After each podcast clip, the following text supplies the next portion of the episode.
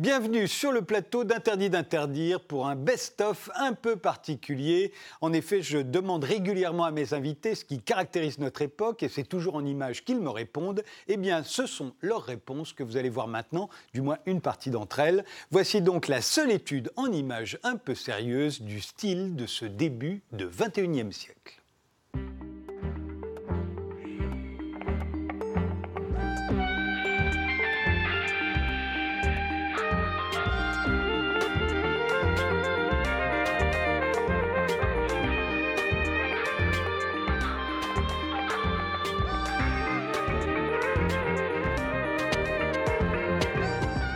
De notre époque Oui, c'est une photo sur la, folie de notre époque. On voit Mark Zuckerberg, donc le fondateur de Facebook, qui arrive dans un congrès en 2017, je crois que c'est à Barcelone.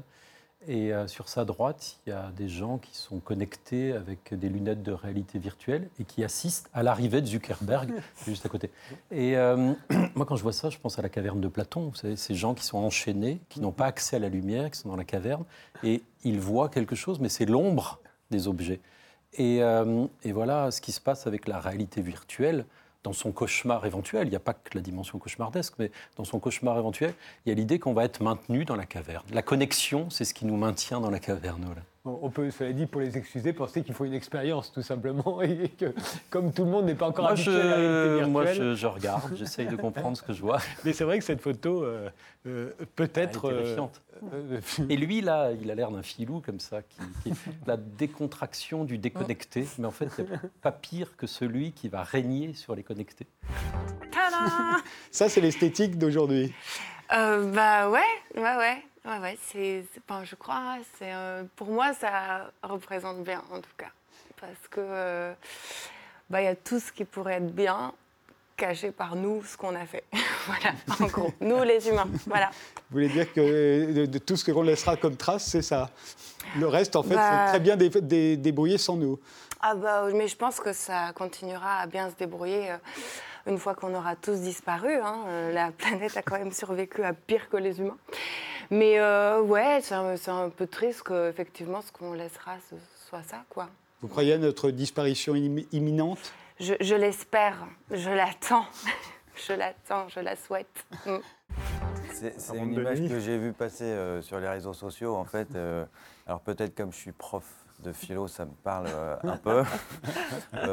c'est un peu caricatural, sans doute, mais c'est vrai que je pense que ça reflète pas mal le, le, siècle. Euh, Et c'est vrai que dans cette émission, il y a assez souvent des photos qui nous montrent euh, comme ça des gens vissés sur leur téléphone portable parce qu'il se passe quelque chose à côté d'eux. Oui, là, ils ne regardent même pas, mais, mais, même quand on regarde, euh, j'ai l'impression qu'on a tendance, si vous faites des, voyages touristiques, on a toujours tendance à sortir son téléphone pour d'abord prendre une photo euh, avant de regarder euh, directement. On a le souci absolument de, publier sur les réseaux sociaux. Euh, j'avais même un copain une fois sur Facebook qui m'avait envoyé une photo de lui, les pieds en éventail au bord de l'eau. Il y avait écrit seul au monde. Alors, euh, je lui avais répondu euh, d'abord, tu n'es pas seul au monde puisque tu envoies ta photo à tout le monde. Et ensuite, si tu étais aussi bien que ça, tu n'aurais pas besoin d'envoyer la photo à tout le monde. Voilà, donc, mais, euh, demandez-vous pourquoi les bourgeois hollandais de l'époque, eux, avaient envie d'être pas par Rembrandt, après tout. eux aussi avaient envie d'être Oui, bah, c'est la version, c'est la version moderne. Hein, oui, c'est le selfie. Mais à propos de cette photo, moi j'ai lu que cette photo était une sorte de fake, en quelque sorte, puisque c'était le professeur qui avait demandé à, ses étudiants de faire des recherches sur, sur le Rembrandt et ce tableau après, leur avoir euh, montré. Donc il y a bien l'explication pourquoi est-ce qu'on regarde non, non, mais je, je, savais que c'était assez, assez, caricatural, mais ça, ça, ça, représente quand même pas mal euh, l'époque. De toute façon, des gens qui regardent leur téléphone portable, ça représente toujours notre époque. Ah oui. Alors là, c'est un endroit mystérieux. Je me suis demandé où c'était. Ça a l'air russe, non? c'est autrichien. Ah, c'est autrichien. Et, euh, il s'agit de la plus grande bibliothèque monastique du monde qui se trouve euh, dans l'abbaye d'Admont en Autriche. Évidemment, c'est une métaphore pour euh, la révolution numérique que nous vivons aujourd'hui et la possibilité qui est d'ailleurs tout à fait comparable à la révolution euh, industrielle, puis à l'invention de l'électricité.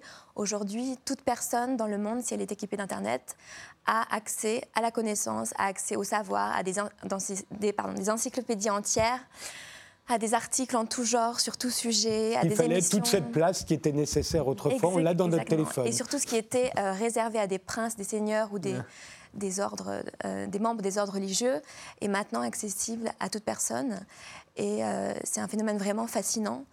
Et je trouve que c'est aussi un symbole d'espoir, car on peut aussi espérer que, à travers l'accès à la connaissance et au savoir, l'humanité et, les hommes accéderont aussi à une forme de sagesse. Mm. évidemment, il y a des dangers qui sont liés à tout, à tout progrès, comme à ce progrès-là. Euh, on a l'impression qu'on est surveillé en permanence, de manière généralisée, avec les écrans, les téléphones, etc. Euh, il y a un phénomène d'addiction, parce que c'est aussi des activités qui sont chronophages. Mmh.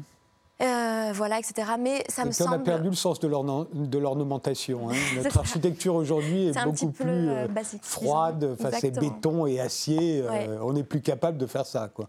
Mais bon, malgré tous ces revers et ces dangers, finalement, c'est un, phénomène qui me paraît être vraiment euh, symbole d'espoir pour le futur. C'est un défilé de manifestation des Gilets jaunes, mais l'important, c'est la pancarte. Hein. Absolument. La propagande est le style de notre époque, incontestablement, et cette image illustre la confrontation de deux grands modèles de propagande une propagande d'intégration qui consiste pour le gouvernement à fabriquer le consentement des citoyens à ces réformes en s'appuyant sur les médias traditionnels, et puis une propagande d'agitation qui consiste pour les opposants au gouvernement à chercher à cristalliser l'opinion contre le gouvernement et le chef de l'État en s'appuyant sur un autre modèle, celui d'Internet et des réseaux sociaux. On appelait ça d'ailleurs l'agite propre au départ. Exactement.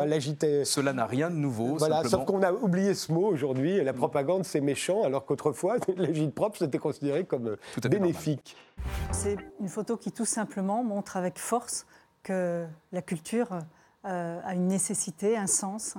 Et ça m'a fait évidemment penser aussi à celle de Rostropovitch devant le mur de Berlin détruit. Voilà, c'est des lignes de force dont on a besoin et qui sont symboliques.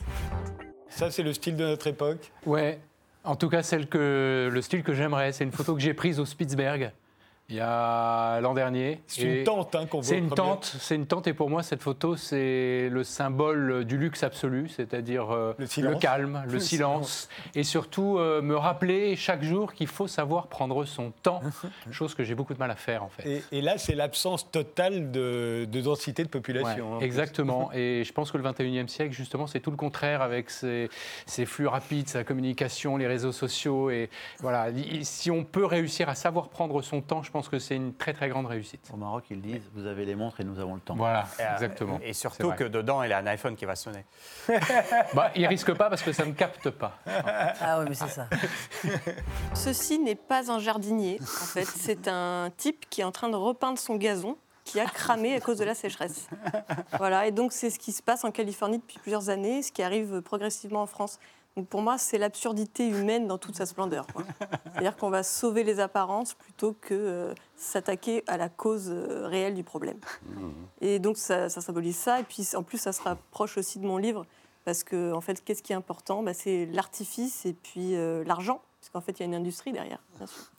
Oui, et puis il y a des goûts oui, douteux. en plus. C'était quand?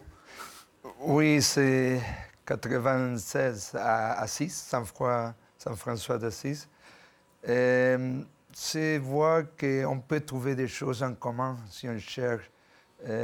pour moi, ça donne C'est tous les leaders des, des grandes religions des grandes religions, aussi des petites religions, ils sont venus tous ensemble. Il y en a bien plus que ceux qu'on voit sur cette photo. Hein. Non, il y a beaucoup plus, oui. Cette photo, c'est pas là. Il y a une photo d'or, il y a beaucoup plus de leaders. Je crois que c'est bien de chercher des choses en commun euh, qui nous met ensemble comme, euh, comme êtres humains, parce que notre planète et notre civilisation a besoin de, de chercher des choses qui nous mettent ensemble, comme la paix. C'était une oration pour la paix. Ben, je voulais rappeler quand même une de nos grandes caractéristiques en tant qu'Homo sapiens, c'est d'être euh, des individus qui sont avec une, une, démographie galopante. Nous sommes passés au paléolithique supérieur de 1 million d'individus à 7 milliards et demi, donc en, en quoi? En 40, 40, 50 000 ans. Et, euh, et, aussi, cette photo me permet aussi de parler ce qui est une de nos caractéristiques. C'est-à-dire, pas simplement, nous avons beaucoup d'enfants, mais les enfants grandissent en fratrie, c'est extrêmement important. Et cette photo, donc, c'est une famille bretonne que j'ai trouvée sur le web, euh, rien de particulier, mais on voit papa, maman, des enfants de différents âges et les grands-parents. Et ça, c'est très important, c'est collaboratif. Hein, voilà, ça, c'est extrêmement important parce que d'une part, euh, ça permet à la mère d'avoir d'autres enfants parce qu'elle n'est pas s'occuper de, de tous les enfants. Il y a les adultes le père, le grand-père et surtout la grand-mère.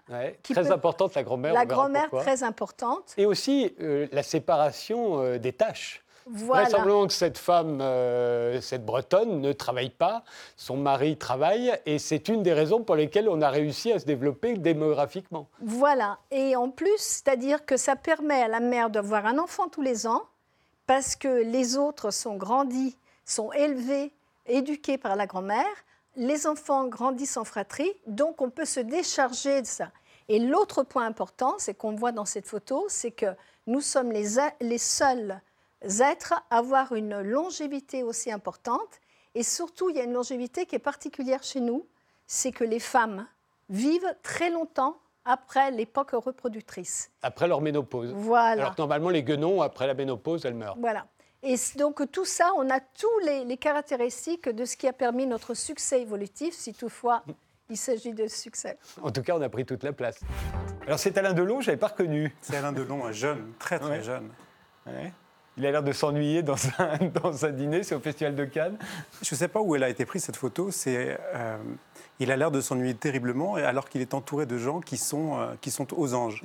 Et, c'est une photo où il y a un décalage invraisemblable entre... Euh, entre ce qu'il est et, les apparences qu'on veut, qu'on veut, qu'on veut avoir et qu'on veut donner à voir autour de lui. Donc c'est une photo qui m'a qui m'a touché pour la voracité de l'image, l'image qui dont derrière laquelle tout le monde court et qui peut en et qui peut écraser aussi. Il l'a bien vécu, lui, hein, finalement. Il est arrivé à s'abstraire quand il fallait. à ce moment-là, je ne sais pas ce qui se passait, mais il, en a, il, il a bien survécu à ça.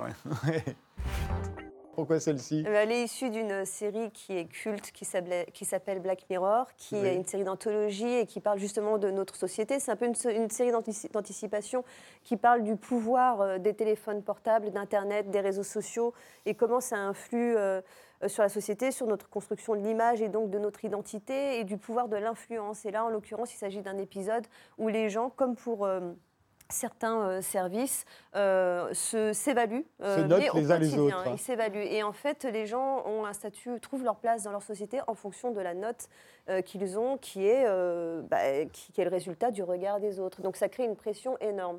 Et c'est effectivement ce qu'on qu commence ce qui existe dans de nombreuses sociétés, de, dans de nombreuses entreprises. Hein, oui, ça existe déjà. Et, et, en Chine, ils l'ont instauré, mais là, c'est l'État qui vous note, ce n'est pas les, pas les individus Ça, c'est le style de, de notre époque. Ouais, c'est pas très, euh, très optimiste comme style, mais. Euh, c'est quoi?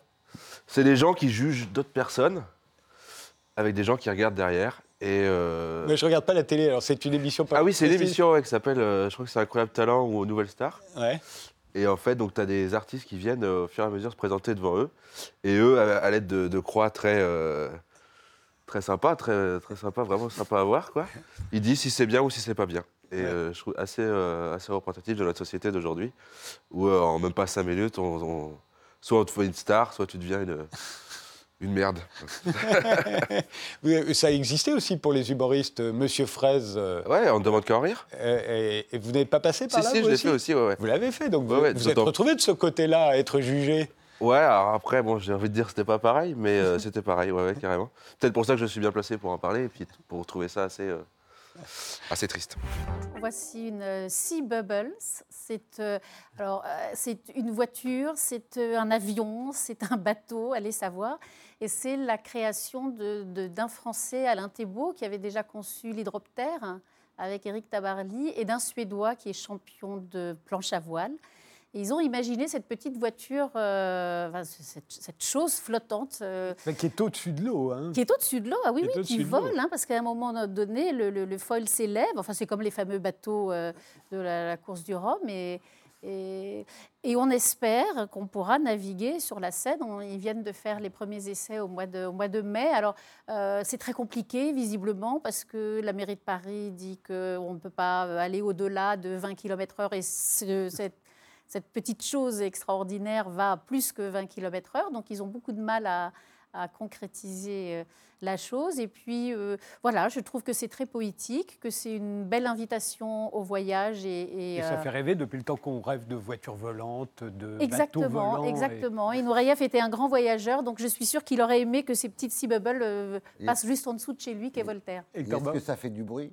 Et ça ne fait pas de bruit. Alors c'est électrique, pas de bruit, pas de vagues, pas de CO2. Enfin bref, c'est on attend ça avec impatience. C'est totalement aseptisé. Aussi. ça, c'est une image qu'on ne nous avait pas encore apportée. Et pourtant, Dieu sait si, c'est le style de notre époque. hein. De quoi s'agit-il? Bon, j'y comprends pas grand-chose, hein, mais c'est un, algorithme de, de l'application euh, des mathématiques à la finance. Et en fait, j'a- j'avais vu ça en, en allant chez un copain qui avait fait son mémoire euh, sur les mathématiques financières. Et j'avais trouvé ça assez magnifique, déjà, euh, juste euh, d'un point de vue pictural. Je trouvais ça très beau. Et lui aussi était d'accord, il dit Ah, c'est beau. hein, Et puis, et puis à la réflexion, je trouve que c'est peut-être un peu, un peu la beauté du diable. Parce que c'est euh, un algorithme qui sert à pouvoir faire des. des- Enfin, ça, ça en est qu'un exemple, hein, il y en a plein Il y en d'autres. a plein d'autres, oui. Voilà, mais à faire des transactions, euh, à faire 1000 transactions à la seconde, pouvoir euh, faire euh, spéculer sur la, la patate ou la banane et faire s'effondrer des États. et sans l'accord de l'homme, en fait. Tout va trop vite pour que l'homme. Oui, bon, enfin, Donc c'est bien un homme qui l'a écrit. hein, c'est un homme qui l'a écrit, mais après, c'est appliqué par euh, une intelligence. euh, Enfin, c'est un, c'est un robot, en fait, qui prend cette décision-là. Et donc, euh, voilà, ça me faisait penser que peut-être. Souvent, en science-fiction, on fantasme sur l'idée que peut-être un jour, il y aura la guerre contre les robots. Ouais. Et puis là, je me dis, bah, peut-être en fait qu'on l'a déjà perdu avant même d'avoir eu le temps de l'apercevoir. Parce que si déjà le robot peut prendre des décisions financières, elle peut aussi prendre des décisions militaires avec les drones, quoi. Que maintenant, les drones ont le droit de frapper sans passer par l'accord. euh, C'est Terminator. euh, Humain. C'est. euh, voilà, ça. euh, D'un point de vue civique aussi, la, la- la reconnaissance faciale qui va décider, en, comme en Chine, si on est un bon citoyen ou pas. Ça fait beaucoup de terrain, je trouve, le robot. le robot En tout cas, gagne- voilà, gagne on- du terrain. on a- et voilà. on n'arrête pas de parler des algorithmes, mais en voilà un. C'est vrai qu'on ne les voit pas euh, souvent euh, sous leur vrai jour. Ils sont beaux, hein, pourtant, hein, mais, euh, C'est comme ça. C'est une gravure de Goya Ouais. euh, qui s'appelle euh, Le sommeil de la raison engendre des monstres. Donc euh, elle convient bien à cette espèce d'esprit d'entre-deux que je travaille depuis pas mal d'années et qui correspond bien pour moi à l'époque, dans le sens où euh, Goya euh, pensait qu'il fallait que l'imagination s'associe à la raison pour euh, être inspiratrice et, et, euh, une forme de lucidité, euh, même si elle est ouverte. Et là, bah, on assiste effectivement à la perte de la raison, aussi bien au niveau euh, intimité, euh, à l'intérieur d'un rêve. C'est-à-dire que le hibou, les chauves-souris symbolisent la folie, l'ignorance. Et c'est aussi parce que cette gravure a été faite fin 18e, a- après les Lumières, et dans une période très noire de l'Espagne, une période d'inquisition, dont Goya est une des victimes. Et du coup, c'est aussi comment une époque qui perd la raison euh, engendre des monstres. Et je trouve qu'effectivement, on est dans une époque de déraison où euh, la folie a pris place dans beaucoup de cadres euh, de la vie quotidienne. Alors elle, effectivement, on l'a souvent dit d'ailleurs que c'était le début du 21e siècle, là, hein, ce jour-là. Ouais, je crois qu'il y a vraiment un avant et après 11 septembre.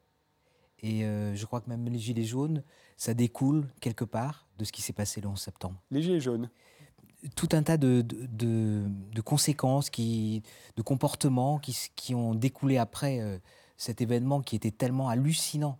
Euh, on pensait que quand même après, après la Deuxième Guerre mondiale, qui était quelque chose d'affreux, avec euh, la- Shoah qui était l'ab- l'abomination la plus incroyable, inimaginable, une sorte de barbarie, et tout d'un coup on arrive à un... J'ai un souvenir par rapport à ça, c'est que j'étais au téléphone avec une comédienne, Gwendoline Amon, la petite fille de Jean Hanoï d'ailleurs, et elle était devant sa télé, et moi je lui racontais autre chose, et tout d'un coup elle me dit, mais attends, je regarde la télé, mais il y a un truc qui se passe, je ne sais pas si c'est si c'est c'est- c'est un film, c'est un montage, elle comprenait pas. Et elle me racontait ça, et tout d'un coup elle me dit, mais c'est c'est vrai, c'est vrai. Et donc euh, je, je pense que vraiment, il y a un avant et un après 11 septembre. C'est où? Ça, c'est une petite ville, on peut dire comme ça, au nord de la Chine, Harbin, qui d'ailleurs était fondée par les Russes euh, euh, avant encore la Révolution, 19-17. Et puis, euh, ça, c'est une conservatoire de musique. Ah oui. Et j'étais, euh, nous, on était invités avec Arthur il y a deux ans là-bas. On était absolument, euh, comment on dit, Fasciné par, oui, parce que c'est vide, comme vous voyez, et c'était vide comme ça. Ah euh, mais par contre, euh, euh, les Chinois, ils sont achetés 100 Steinway tout un coup. c'est les meilleurs pianos, a priori, Exactement, tout à fait. Mais il n'y a, pas, a pas un seul élève dans cette conservatoire. Et donc, cette image qui nous absolument on, était, on était par terre. Parce que, un jour, il y aura des élèves quand même. Euh, bah, espérons, mais euh, quand je pense à mon école de Gniesin à Moscou, où j'étais formée à l'époque, c'était petit hôtel particulier. Dans chaque classe, on n'était pas plus que 14, 15. Et chaque euh, élèves, c'était personnalité spéciale. Mais il paraît qu'il y a de plus en plus de virtuoses, et notamment en Chine, mais qu'il n'y a pas tellement plus de génies qu'avant. Il paraît que le nombre de génies dans la musique reste à peu près le même toujours. Mais, ce qu'on voulait dire, justement, qu'on attend la musique aujourd'hui partout pratiquement partout, dans les gares, à la maison. Enfin, on, vit dans la musique et on n'arrive plus à écouter le silence et voir quand même la personnalité. Les écouteurs, en fait, bah, c'est un, objet euh, de vulgarisation de la musique, euh, de vulgarisation de l'accès au savoir. Euh, Pourquoi de vulgarisation C'est-à-dire de, popularisation, de, démocratisation. au sens noble du terme. Hein. Je, le pense au sens de, vulgaris latin, euh, où voilà, tout un chacun peut avoir accès à la musique, à la connaissance, à l'information grâce à ces petits objets. Euh, et c'est une façon de s'isoler du monde aussi. Et c'est aussi une façon de s'isoler du monde. Avant, porter un, des gros écouteurs pour écouter de la musique était un acte que tout le monde repérait instantanément. Et aujourd'hui, on est à moitié là où, euh, dans le présent et, euh, et, à moitié dans son, dans son monde, que ce soit pour écouter la, la, musique ou le podcast.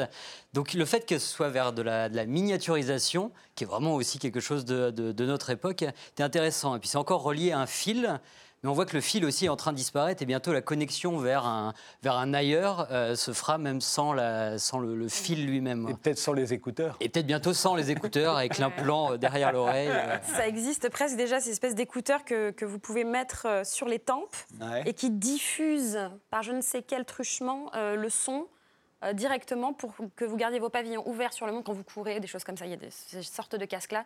C'est assez, euh, assez, incroyable. Puis avec cet objet, il y a aussi l'idée que c'est une, que c'est une marque qui, euh, la, la, même marque prête qui, presque qui, bah, qui, qui, diffuse ces mêmes, ces mêmes écouteurs. On est dans une, une remarquable. en série. On devient nous-mêmes les, les, les objets connectés.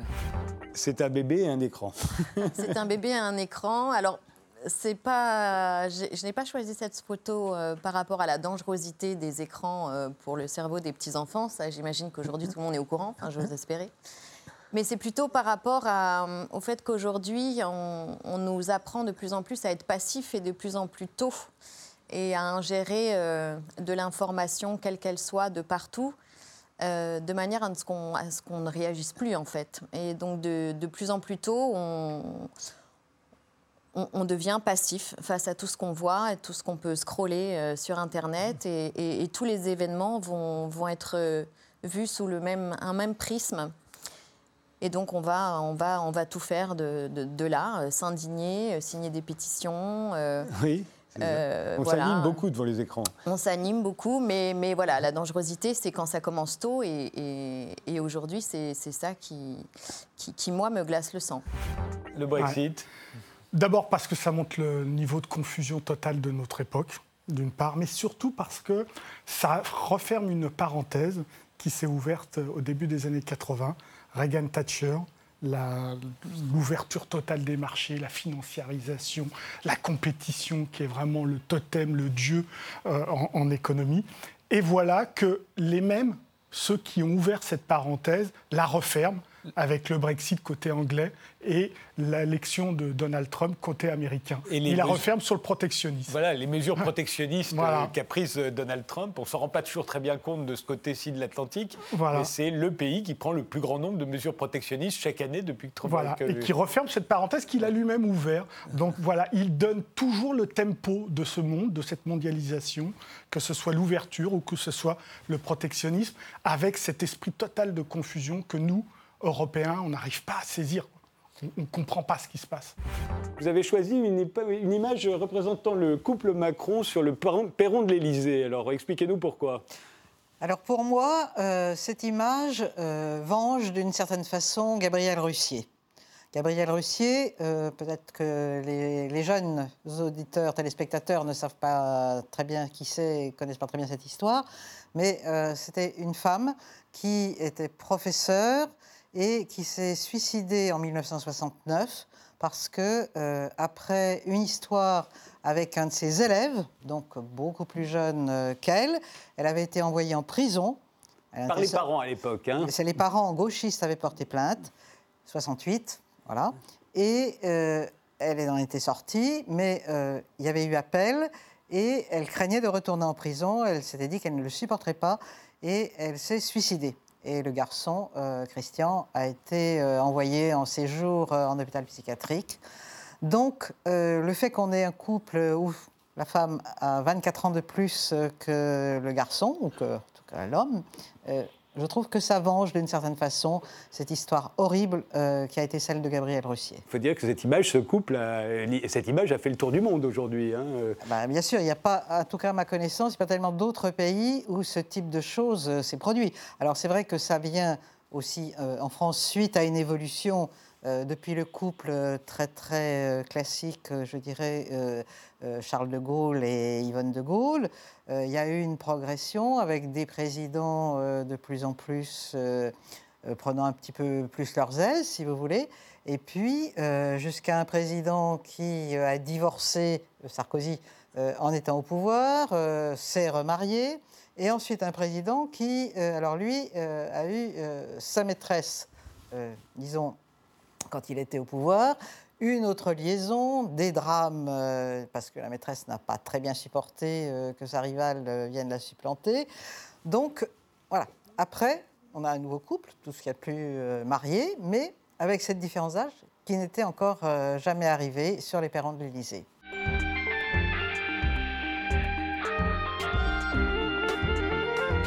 Bienvenue sur le plateau d'Interdit d'interdire pour un best-of un peu particulier. En effet, je demande régulièrement à mes invités ce qui caractérise notre époque et c'est toujours en images qu'ils me répondent. Eh bien, ce sont leurs réponses que vous allez voir maintenant, du moins une partie d'entre elles. Voici donc la seule étude en images un peu sérieuse du style de ce début de 21e siècle.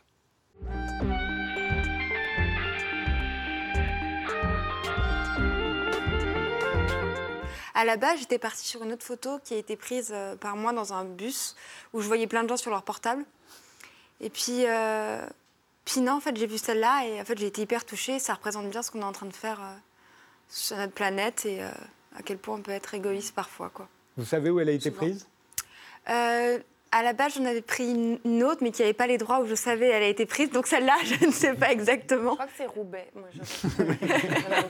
oui, allez savoir.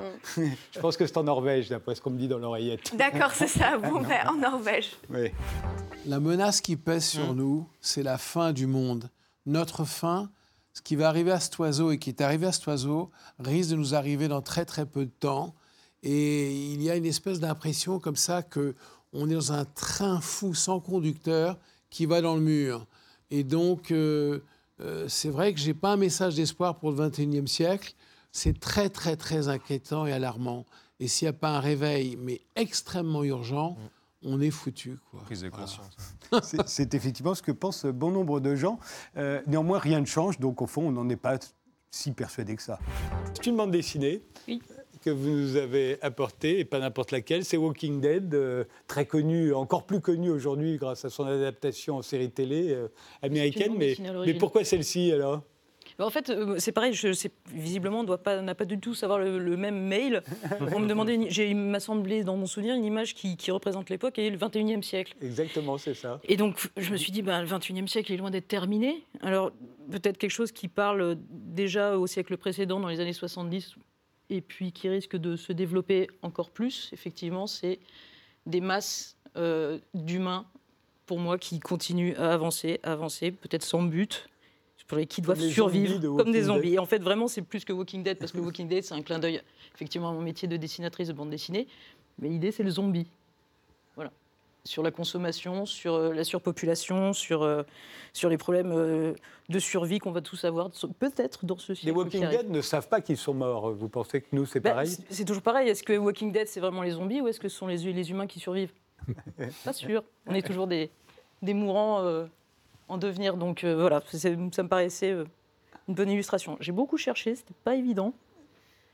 Et puis l'avantage aussi, c'est encore de parler de bande dessinée. Voilà, moi j'ai choisi une image de Tom Junger qui est mort la semaine dernière.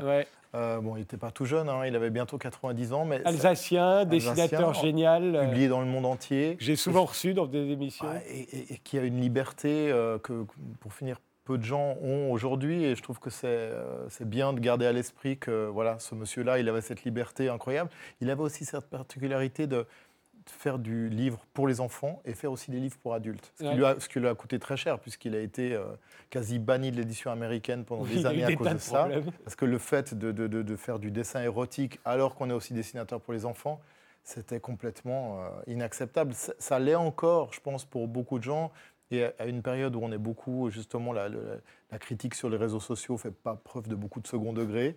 Je ne sais pas comment il serait perçu aujourd'hui. Je crois qu'il n'en aurait rien à foutre. Il en aurait, non, mais il n'en a jamais eu rien à foutre. Et c'est cette liberté qui est géniale. C'est que, moi, je, me rappelle, il y a un documentaire qui est sorti sur lui, on le voit en, en interview, euh, non, on le voit en dédicace dans une librairie new-yorkaise et euh, il dédicace euh, les trois brigands. Enfin, et il y a un enfant qui vient avec son, son, papa qui lui pose lui la question. Il dit Comment vous avez l'idée de ce livre? Il dit C'est en fumant un gros joint.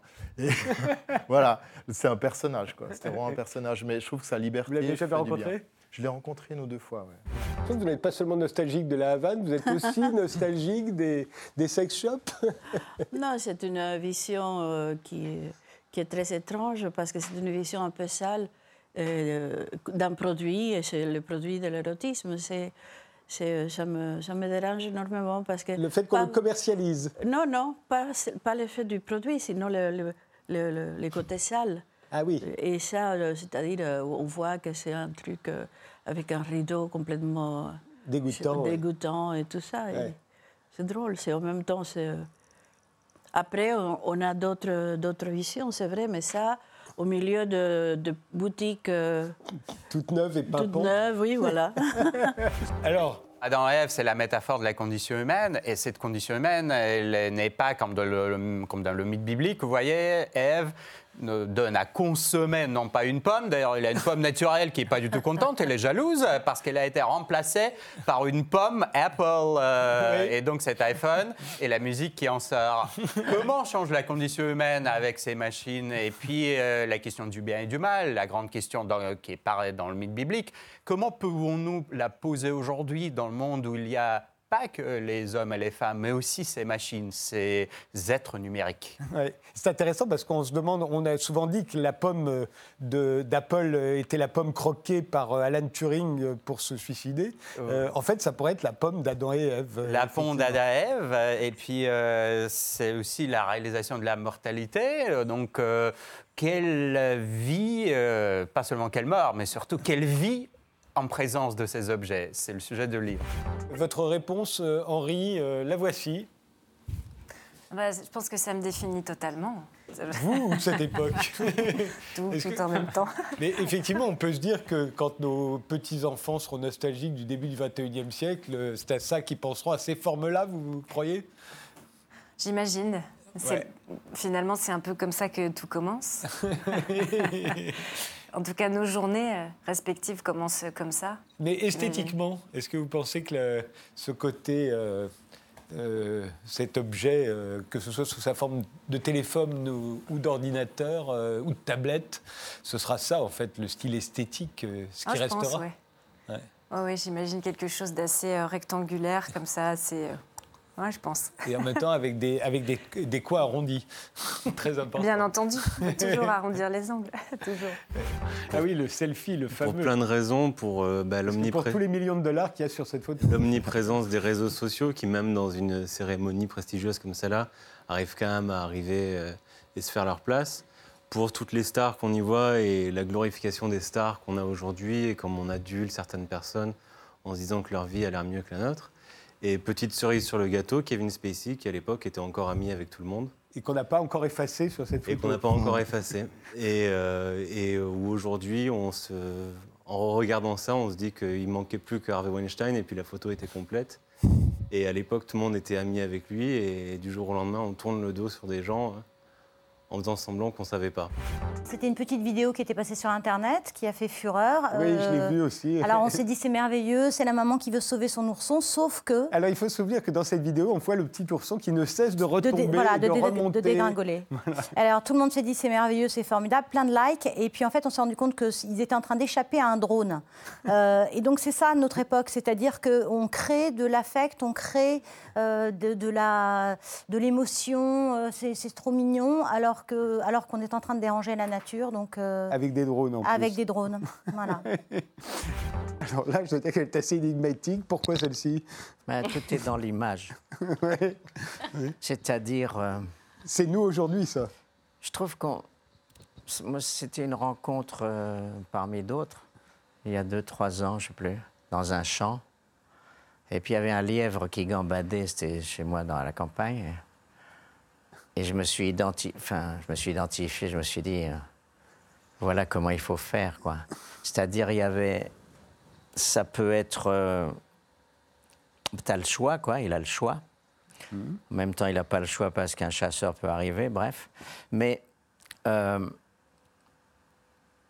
si on arrive à se comporter comme ça dans ce guillemet merdier ambiant, s- on s'en sort peut-être mieux que si on s'identifie au merdier. Voilà, c'est pas, c'est pas plus sophistiqué que ça. Non, mais c'est pas C'était une image qui m'a. Je me suis dit, j'aimerais être à sa place. voilà. Alors je lui ai couru après pour euh, dialoguer, mais il s'est tiré sous les fourrés immédiatement. Donc je suis resté seul avec le champ de blé. Et ma foi, c'était pas plus mal aussi. Pour lui, peut-être. Vous n'avez pas pu sympathiser. non, non, mais les ondes. Notre petite Greta. C'est la jeune fille euh, qui est la, la leader euh, de la- des, des manifestations euh, en faveur du climat des jeunes lycéens. Absolument. Et je m'identifie bien avec elle parce que, hum, premièrement, quand j'étais petite, je pense que j'étais un peu comme ça, mais moi, je n'avais pas le, le courage. J'étais très timide et très introvertie et je restais dans ma chambre à la campagne, écouter des vieux disques de Judy Garland et rêver euh, des contes de fées. Mais j'étais obsédée par la nature. Ma vie entière, c'était de sortir dans les forêts, les jardins, etc. Donc, c'était vraiment un amour passionnée pour la nature qui est restée toute ma vie. Et euh, dès que les problèmes écologiques ont commencé à vraiment euh, sonner fort, euh, je suis rentrée là-dedans pour me rendre compte à quel point euh, on était en train de détruire notre monde. Et j'ai essayé au théâtre de Nice de faire euh, un festival l'année de la COP 21 qui s'appelait Réveillons-nous pour qu'on parle de tout ça. Et ce qui est très étonnant, c'est qu'il n'y a, que 4 ans.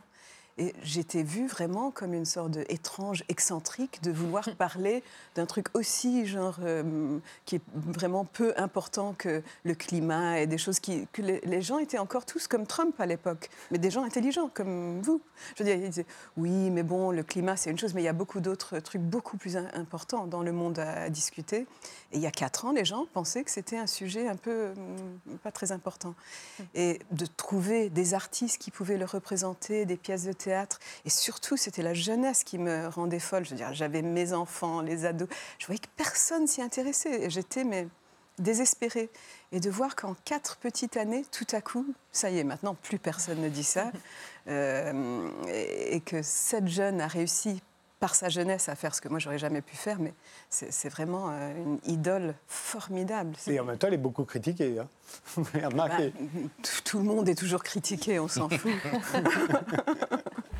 Alors, c'est un tableau de Takashi Murakami, ne pas confondre avec le célèbre écrivain, euh, qui était aussi un Murakami, mais c'est, j'ai oublié son prénom, euh, Hiro- Oui. Hiroko peut-être.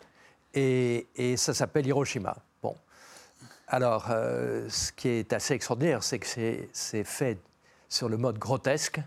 hein. Il aime, en général, il aime ces, ces- ces êtres qui euh, naviguent dans l'air, vous voyez, ces petits euh, robots en quelque sorte, euh, joyeux mais enfin joyeux, des marguerites euh, qui sourient euh, de manière stupide. Puis là, quand même, ce qui est particulier à ce tableau, c'est qu'il y a deux champignons atomiques, vous voyez.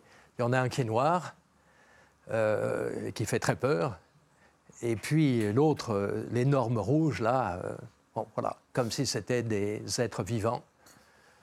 Et ça donne une impression, euh, je l'ai vu en vrai, euh, ça donne une impression euh, glaçante. Enfin, bon, c'est grotesque et glaçant. Voilà. Pour moi, c'est un peu la, synthèse de toutes les, problématiques de notre époque, parce que c'est à la fois lié à la problématique du climat, c'est à la fois lié au questionnement sur l'identité, c'est à la fois lié au mur qu'on érige, que les, différents continents érigent les uns rapport aux autres, surtout finalement euh, le nord par rapport au sud.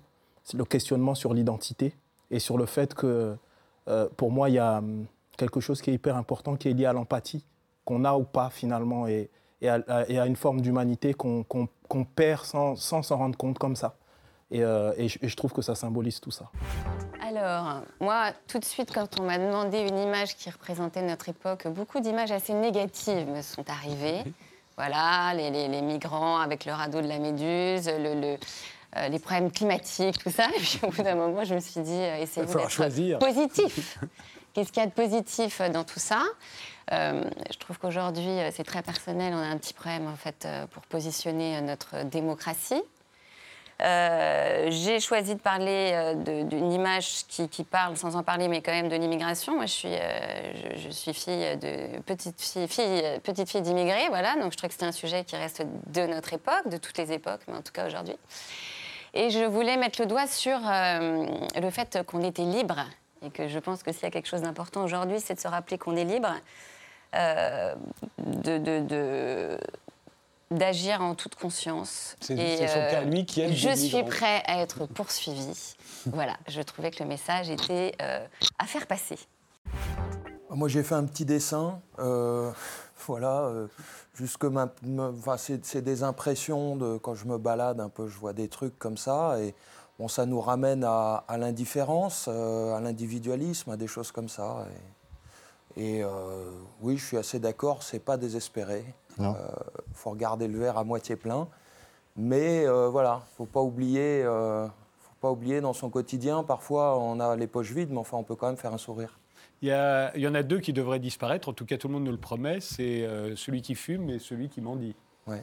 C'est plusieurs fois qu'on nous dit qu'il n'y en aura plus bientôt. Je trouve qu'elle donne un message d'espoir. Et hum, si on considère que la piscine serait la société actuelle où les individus seraient, euh, seraient en compétition, seraient euh, en- dans la performance, euh, dans, une, euh, dans un environnement artificiel finalement, euh, l'individu qui va vers l'inconnu, vers un espace riche, vaste et qui, a, besoin d'explorer de, et de découverte. enfin, je trouve que cette image symbolise un besoin de liberté. Et, de- et puis évidemment, euh, enfin, je reconnais qu'elle évoque évidemment le, le- l'environnement, le climat et du coup. Ah euh, non, je pensais plus à la liberté, vous avez raison. Oui, voilà, non mais euh, voilà, il y a aussi. euh, il y a aussi la prise Ah, de conscience des problèmes. euh, voilà. L'important, c'est de faire le mur.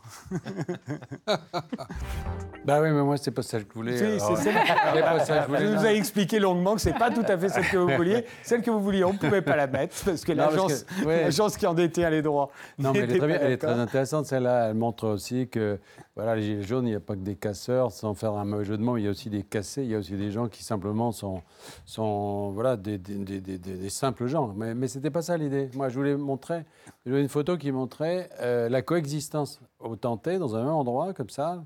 Alors, en l'occurrence, c'était Paris, on avait trouvé, euh, d'une manif, éventuellement violente, et puis des gens qui bronzent euh, au bord sur les quais. C'est-à-dire la complexité de ces sociétés modernes, vous pouvez avoir des choses extrêmement violentes à un endroit et très calmes à l'autre. Et moi, c'est quelque chose qui, à quoi je suis sensible parce que j'ai beaucoup euh, voyagé sur des terrains de, guerre, de conflits, dans la- par mon métier, par l'humanitaire, par la médecine.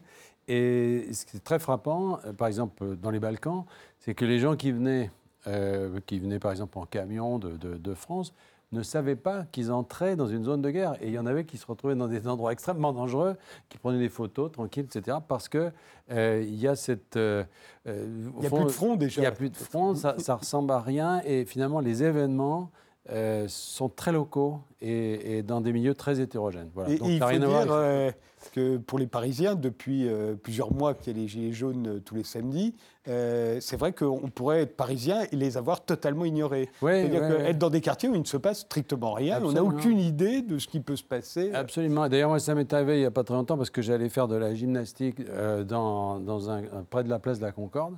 et j'avais des lunettes de piscine dans mon sac. Et j'avais complètement oublié qu'il y avait les gilets jaunes qui n'étaient pas du tout là.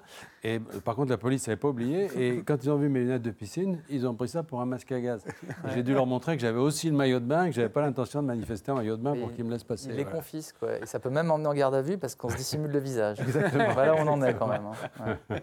Ne voyez là nulle flagornerie. euh, Bah, j'ai pas Mais- inventé ce Non, magnifique non, slogan. Non, non, non, on l'attribue à Jean-Yann. euh, je- Oui, je- et en fait, ça n'est pas de Jean-Yann. Et vous savez que j'ai cru, moi aussi, longtemps que c'était de Jean-Yann.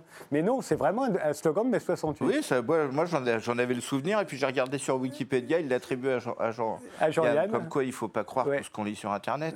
et, et- et, euh, et donc, j'ai choisi cette image parce que, pas simplement par flagornerie. Non, non, euh, vous dites dans votre livre que c'est le plus beau slogan C'est- qu'on ait C'est jamais le plus beau inventé. slogan euh, de, de- de 68. euh, la publicité moderne est née en 68. Avec les slogans, en fait. Avec les slogans, d'une part, cette espèce de, jaillissement de liberté, de fantaisie euh, et d'irrévérence, mais aussi parce que c'est l'année où la publicité euh, est apparue à la télévision. Pour la première fois. Pour la première fois. Donc, euh, donc ça, a- ça a été vraiment le, le moment où la publicité a- s'est révélée dans, dans une forme moderne. Avant, on parlait de réclame. Euh, C'était beaucoup plus convenu, beaucoup moins, beaucoup moins amusant.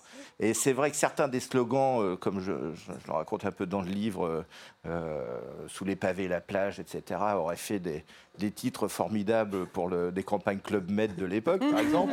mais mais il est interdit d'interdire. Malheureusement, qui pour moi était le plus beau et le plus joli, euh, l'époque euh, s'est bien chargée de lui faire la, la peau euh, Voilà. lentement et sûrement, d'où euh, bravo de le, De le bra- ré- bravo de garder le flambeau. J'ai pris ces, euh, cette campagne euh, où on peut apercevoir donc des, des- des- des représentations du clitoris euh, d'une manière assez graphique, euh, avec beaucoup d'humour, je trouve. euh, et je trouve ça très réjouissant aussi. Je trouve que c'est plutôt un signe de bonne santé de l'époque, de pouvoir voir euh, des clitoris fleurir euh, sur les murs de la ville et que les femmes aussi se, réapproprient les territoires de leur corps, euh, de leur sexe, et que ça devienne quelque chose de moins tabou peut-être, et donc de se dire que peut-être que toutes ces jeunes femmes qui ont été interrogées, qui ne savaient même pas ce que c'était, et alors je pense que plus on avance en âge, parfois malheureusement, et c'est encore plus le cas, et donc je trouve que c'était important et que c'est un signe de- de- d'espoir, en tout cas pour moi. Oui, c'est moins, moins, moins marrant, ou moins, enfin, plus grave, plus, plus embêtant. Ça, ça fait, c'est tout à fait révélateur des actes antisémites nouveaux qui se sont passés ces derniers temps euh, en France, hélas. Euh, cette femme, Simone Veil, est une femme que nous admirons presque tous. Enfin, c'est une femme magnifique. Son défaut, c'est d'être juif pour les antisémites. Elle était juive. Elle a été déportée, comme vous le savez, enfant, dans un camp de déportation où elle a perdu toute sa famille. Et voilà ce qu'on retrouve sur une boîte aux lettres euh, à Paris. Et je trouve ça absolument ignoble, enfin ignoble, dégueulasse. Donc voilà, c'est pour ça que j'ai amené cette photo, pour euh, enchaîner sur autre chose. Pourquoi cette image? Qu'est-ce qu'elle représente pour vous? Eh bien, c'est un peu la suite de ce que je dis de- depuis de nombreuses années dans mes livres, notamment dans l'histoire refoulée. Vous avez ici le- euh, vraiment le complexe international. Vous avez la France, vous avez Israël, vous avez l'Italie, vous avez la Hongrie. Orban, le Hongrois, est peut-être le pire des quatre, mais en fait, c'est l'héritage de tout le mal européen depuis le début du XXe siècle. Et le problème, c'est que ce mal, ce nationalisme ethnique, organique, dur, brutal, n'a jamais complètement disparu. C'est une illusion de penser que tout cela a été enterré une fois pour toutes dans les ruines de Berlin. Jamais. Ça fait partie intégrale de la culture européenne. Le nationalisme dur, le nationalisme violent, dont l'antisémitisme fait partie d'ailleurs. C'est pour ça que l'antisémitisme revient aujourd'hui. Les gens, chaque fois qu'il arrive quelque chose, sont comment est-ce possible, mais comment explique-t-on, etc. Cela fait partie intégrale de notre culture. Et aussi longtemps que le nationalisme sera présent, l'antisémitisme sera là. Parce que voyez-vous, pour l'antisémitisme, il faut le dire, puisqu'on en parle beaucoup ces derniers jours, le sort des Juifs, depuis la Révolution française, est lié au sort des valeurs libérales. Là où les valeurs libérales, les droits de l'homme, l'humanisme ont tenu et bien tenu, l'antisémitisme était beaucoup plus faible. Là où ces valeurs n'existaient pas, ou ont été battues en brèche, l'antisémitisme est remonté à la surface et il est beaucoup plus puissant. Ce sont des phénomènes dont l'existence dépend de la puissance des Lumières, des Lumières françaises surtout. Ce sont les Lumières françaises, franco-britanniques aussi si l'on veut, écossaises, mais ce sont les Lumières françaises qui sont au centre. Là où les Lumières françaises parviennent à tenir, là où les Lumières françaises font la société, au fond que la société soit imprégnée de ces valeurs, là où elles imprègnent la société, la vie est meilleure.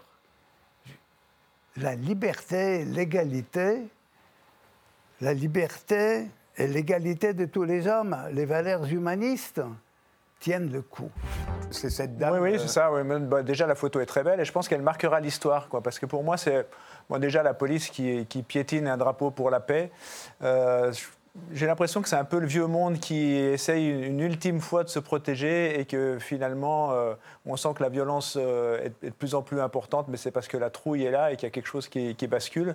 Et puis c'est aussi une façon de rendre hommage à, à cette dame. Et je pense que cette image-là, elle restera et qu'on est, on est dans un moment euh, quand même important de notre histoire à travers Je, me- cette image. je- je ne cesse de me poser la question depuis euh, maintenant quatre mois euh, de- du souvenir qu'on gardera de ce moment. Pour moi, il est aussi euh, historique que les mai 68, quel que soit ce qui se passe après. Et je me demande si toutes les querelles d'interprétation qu'il y a- peut y avoir aujourd'hui, des mêmes images, des mêmes faits, où on voit bien que les camps ne veulent absolument pas voir la même chose dans ces deux images. Vous, êtes, vous appartenez à un camp.